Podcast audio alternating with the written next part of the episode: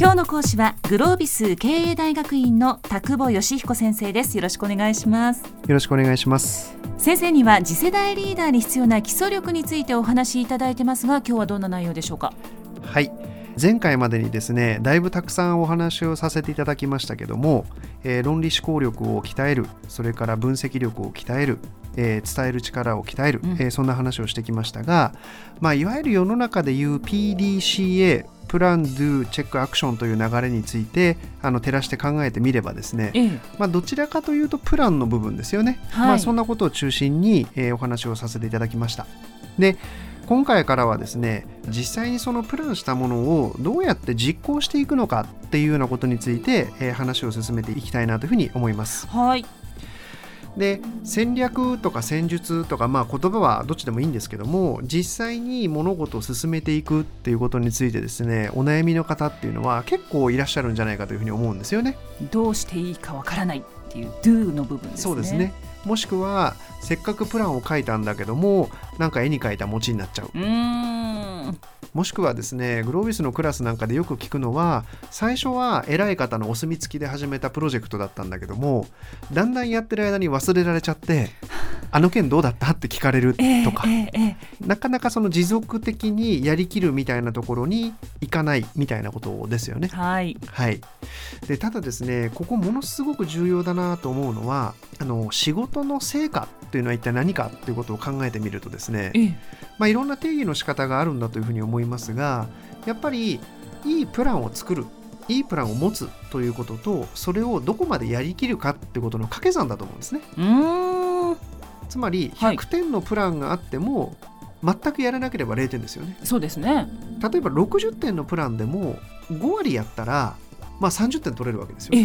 でもっと言うとですね40点のプランでも9割やったら36点なんですよね。うんあそっちの方が点数上がりましたね。そうですねそうすると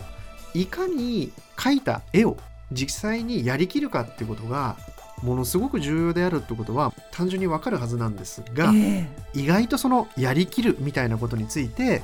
注目がなされたりすることがもしかすると少ないのかもしれません。どっちかっていうとなんかこうプランプランプランプランみたいな。えー企画ありきでそこがやっぱり注目っていうか重視されたりしますよね。で日本の会社なんかだと予算作り予算作りって言って予算作ってなんかちょっと経つとまた次の年の予算みたいな話になっちゃってなんか一生予算作ってるみたいな話もありますけども、えー、まあ、そんなことにならないようにというかもしくはその実際に物事を進めていくときに何が重要なのかという話を何回かに分けてしていきたいなというふうに思います。お願いします。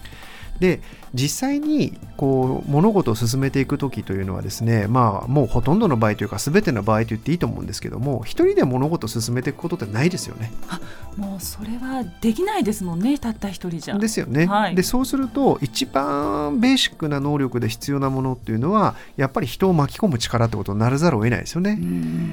でじゃあ巻き込む力を持ってる人と持ってない人ってのは何が違うのかと。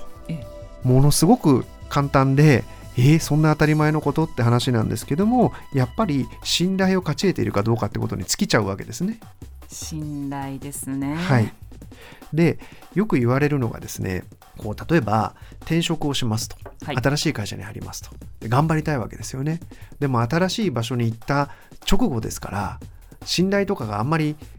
信頼されてないというわけではなく信頼積み上がってないわけですよね。えー、でそのタイミングでああでもないこうでもないって正しそうなことを言ってもですねその人の人柄もわからないし何もわからないしっていうことでなかなかうまくいかないみたいなことっていうのはまあまああるはずなんです。はい、でそうするとやっぱり何が大事かっていうとやっぱり信頼を積み上げていくもしくはその信頼の残高みたいなものをちょっとずつちょっとずつどうやって増やしていくかってことがまず人を巻き込むってことを考えた時には何よりも大事になるわけですね。じゃあその信頼っていうのはどうやって作られるのかっていうと、えええー、いくつかの要素があるかなというふうに思います。信頼の要素、はい、はい、信頼をまあ勝ち取っていくための要素って言ったらいいんですかね。ええ、まあ、信頼の残高を増やすための要素。一つは専門性みたいなものですね。専門性ですか、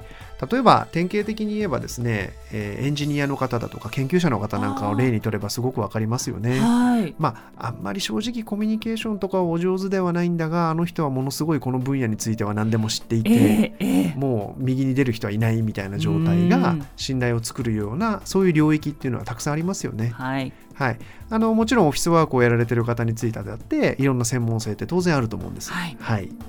で2つ目がやっぱりコミュニケーションのスタイルとか頻度とかそういうものがやっぱり信頼を勝ち得ていくためにすごく大事な要素になったりしますよね。はい。どんなになんかこう仕事ができてもなんかすごいコミュニケーションつっけんどになったりだとか、ええ。なんかこう態度悪いよねっていう話だとなかなか信頼も勝ち得られないのかもしれませ。うん。ん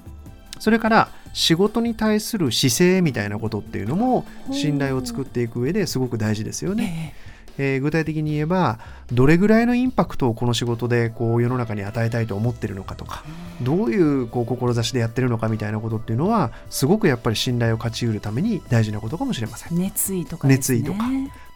でもう一つがやっぱりなんだかんだ言いながらその人がその仕事でどれだけ成果を出してる人なのか。やはり成果も大事ですね。はい、こんなものを積み上げてきているかどうかってことがその人が信頼を得られているかどうか。結果としてその人が周りの人を巻き込んでいける状態にあるかどうかっていうことをやっぱり決めてくるわけですよね。ええ。そうするといかに自分がなんか新しい発想が出ましたって言ってもですね成果も出してなければ仕事に対する態度も今まではいい加減だったわ。なんか専門性もなければまあ単なる思いつきだよねって言ってうん。巻き込めない。っていうのはまあ至極当然の結果として見えてきてしまうものですよね。はい。なのでまずこう人を巻き込んで物事を進めていこうと思うのであるならば日々こういうものを自分が積み重ねていっているんだろうかどうだろうかってことをぜひ考えてみるってことが大事かなというふうに思います。何をするにもまず信頼を積み重ねるということですね。はい。それでは先生今日のまとめをお願いします。はい、えー仕事は一人ではできません、えー人を巻き込んで仕事を進めるためにはやっぱり信頼の残高っていうものを少しずつ増やしていく必要がありますよねと。その要素として専門性を高める、えーいいコミュニケーションをする。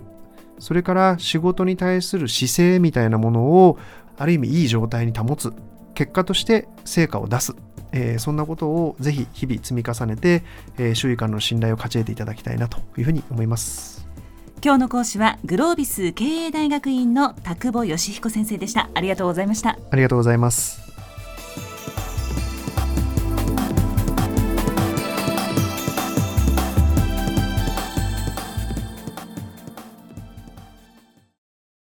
ゾクゾクグイグイメラメラつながる。ゾワゾワハラハラメキメキつながるズキズキ。モワモワホカホカつながる。キリキリ。ザワザワ。キュンキュン。ガンガン。ワクワク。うずうず。ドキドキ。ルンルンバクバク。九州人のいろんな気持ちつなげます。九州から輝こう。キラキラつながる。 QTnet